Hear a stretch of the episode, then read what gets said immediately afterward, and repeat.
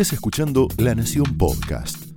A continuación, Alfredo Leuco analiza los sucesos del día en Palabra de Leuco. Hay otro tema que tiene que ver con lo educativo, con las patotas, yo diría eh, absolutamente adoctrinadoras, con esa concepción cuasi fascista de lo que debe ser bajarle línea al alumno. Y les quiero comentar cuál es mi posición, porque la información, la información dura dice que, bueno, la docente adoctrinadora en la matanza está a punto de volver a dar clases. Por un minuto le aseguro que pensé, volvió el fascismo educativo, volvió el fascismo educativo, pero inmediatamente, y ahí me paro, inmediatamente me corregí. En realidad ese fascismo educativo nunca se fue y está en el corazón del proyecto del cristianismo. Han sido exitosos en utilizar a los maestros para bajar línea militante y adoctrinar a los alumnos. Todo el sistema educativo está padeciendo este drama. ¿Se acuerda usted de Laura Radetich, no es cierto? Le iniciaron un sumario que cayó en saco roto. No está al frente del aula solamente porque le dieron licencia médica para ayudarla a esconderse por un tiempo. Pero no fue sancionada. Todo lo contrario, diría yo. El mismísimo presidente de la Nación, Alberto Fernández, la defendió, pese a las fuertes críticas, incluso de su propio ministro de Educación.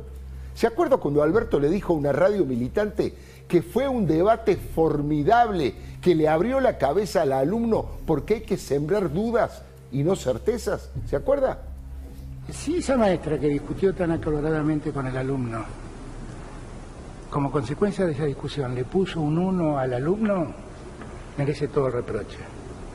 Pero que haya tenido ese debate es formidable, porque es un debate que abre la cabeza de los alumnos, es un debate que invita a pensar.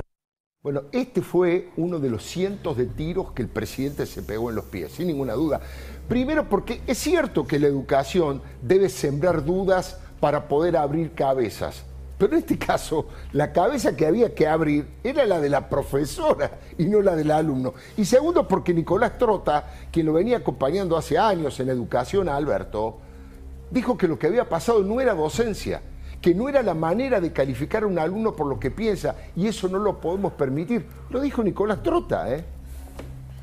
Bueno, la verdad que ah, hemos visto una actitud que es injustificable, ¿no? y a partir de allí la provincia de Buenos Aires, yo me comuniqué a la mañana con la directora general de escuelas de, la provincia, tomó cartas en el asunto, porque bajo ningún punto de vista vamos a avalar esa actuación por parte de la, de la docente, ni el tono, ni la instancia de vinculación con el estudiante, ni, cualquier comportamiento que no implique un debate democrático dentro de las aulas. ¿no? El, docente tiene que incentivar la reflexión, el pensamiento crítico, el debate entre los estudiantes, pero nada de eso es lo que se observa en ese, en ese video que circuló por, por la... ¿Se da cuenta lo que era este gobierno? Este ministro, este era el ministro de Educación, que poco tiempo después Alberto Fernández lo tiró por la ventana y que casi ya nunca más le dirigió la palabra. Es que Alberto está maltratando a sus amigos como Cristina lo maltrata a él. Ahora, el gremio de los Baradel de la vida la felicitó a esta docente, casi que la convirtió en heroína a Laura Radetich. Jeremías, que es el pibe de 15 años que tuvo el coraje de discutir su fanatismo dogmático, dijo que si ella volvía a dar clases, él se tenía que cambiar de colegio. Dijo, ya me amenazó por Twitter el marido y ahora ella. Si me la cruzo, la voy a pasar mal. Esto dijo Jere que tiene, creo que acaba de cumplir recién 16 años. Esperamos que existe la posibilidad de que ella vuelva y estamos preocupados. Hubo mensajes en Twitter, eh, yo no tengo Twitter, pero me los leyeron y le sacaron captura y si, si yo me la cruzo según ella la voy a pasar mal. ¿Una amenaza? Una amenaza. Ya me amenazó el marido, ahora me amenaza ella, no me quiere la familia. ¿Se acuerda, no? Cómo comenzó todo. Se viralizó en las redes este video filmado por el teléfono de un alumno y allí se pudo ver esa humillación con que esta militante disfrazada de profesora agita sus consignas delante de los chicos. En forma desaforada y salvaje, la adoctrinadora a la que le pagamos todos le dice al alumno de cuarto año que si cree que Macri porque tiene ojitos celestes no va a robar. Te robó, le dice. Y también le dice que gracias al Estado puede comer esta porquería, dice la docente en referencia a la vianda, le agarra la vianda que ellos están recibiendo. Pregúntale a tu viejo si con su sueldo te puede pagar una escuela privada técnica como esta. ¿Sabes cuánto vale la cuota? De 10 lucas para arriba. No, que ella dice así, 10 lucas para arriba. Y esto es lo que dejó Macri porque atacó el pueblo y se llevó la tarasca, dice la profesora, aunque no lo crea. ¿eh? Esto es gratis. ¿Que porque tiene ojitos celeste no va a robar? ¡Te robó! Anda a pagar con el sueldo de tu papá una escuela privada como esta. Anda, dale. Anda. ¿Sabes cuánto cuesta la cuota en una escuela técnica? 10 lucas de, de 10 lucas para arriba. 10 lucas para arriba. ¿Tiene tu papá 10 lucas para arriba para, para, pagar? Eso perdió. Perdió porque atacó al pueblo.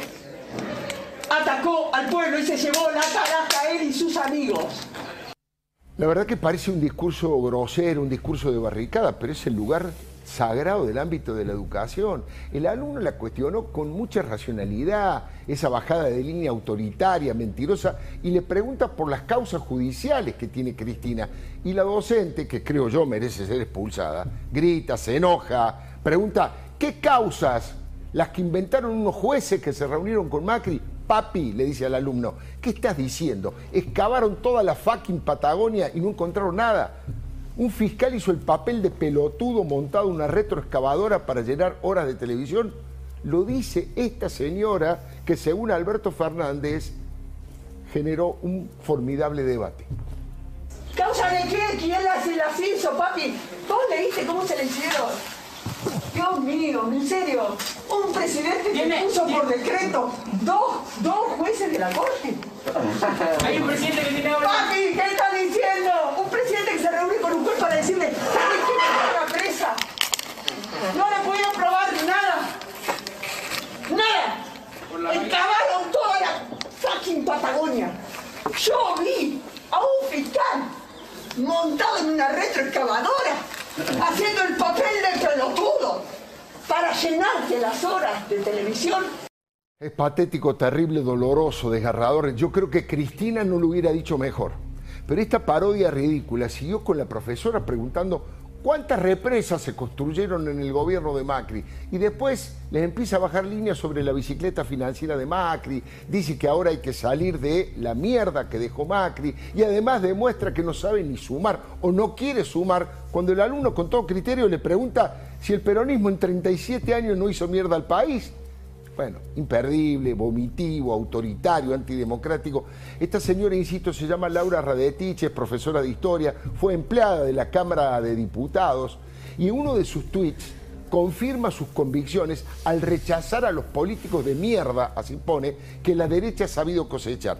Y ahí está, ¿a quién nombra? A Fernando Iglesias, a Waldo Wolf, a López Murphy y acá Patricia Burri que levanta la mano. Bueno, y aclara además que no menciona a Macri porque dice que es un político, no es político, que es un delincuente, y escuche lo que pone, al que le gustaría ver muerto, al que le gustaría ver muerto. Y también ofende, ¿eh? me siento ofendido, a todos los cordobeses y lo llama un pueblo de idiotas, porque un albañil que estaba construyendo en su casita le contó que había votado a Mauricio Macri. Bueno, y en el colmo de su odio, Radechit reclama la ley del talión. Dice, si algún pariente menor de 18 años muere por la variante Delta, bueno, que tengan el derecho a matar al que lo atrajo al país.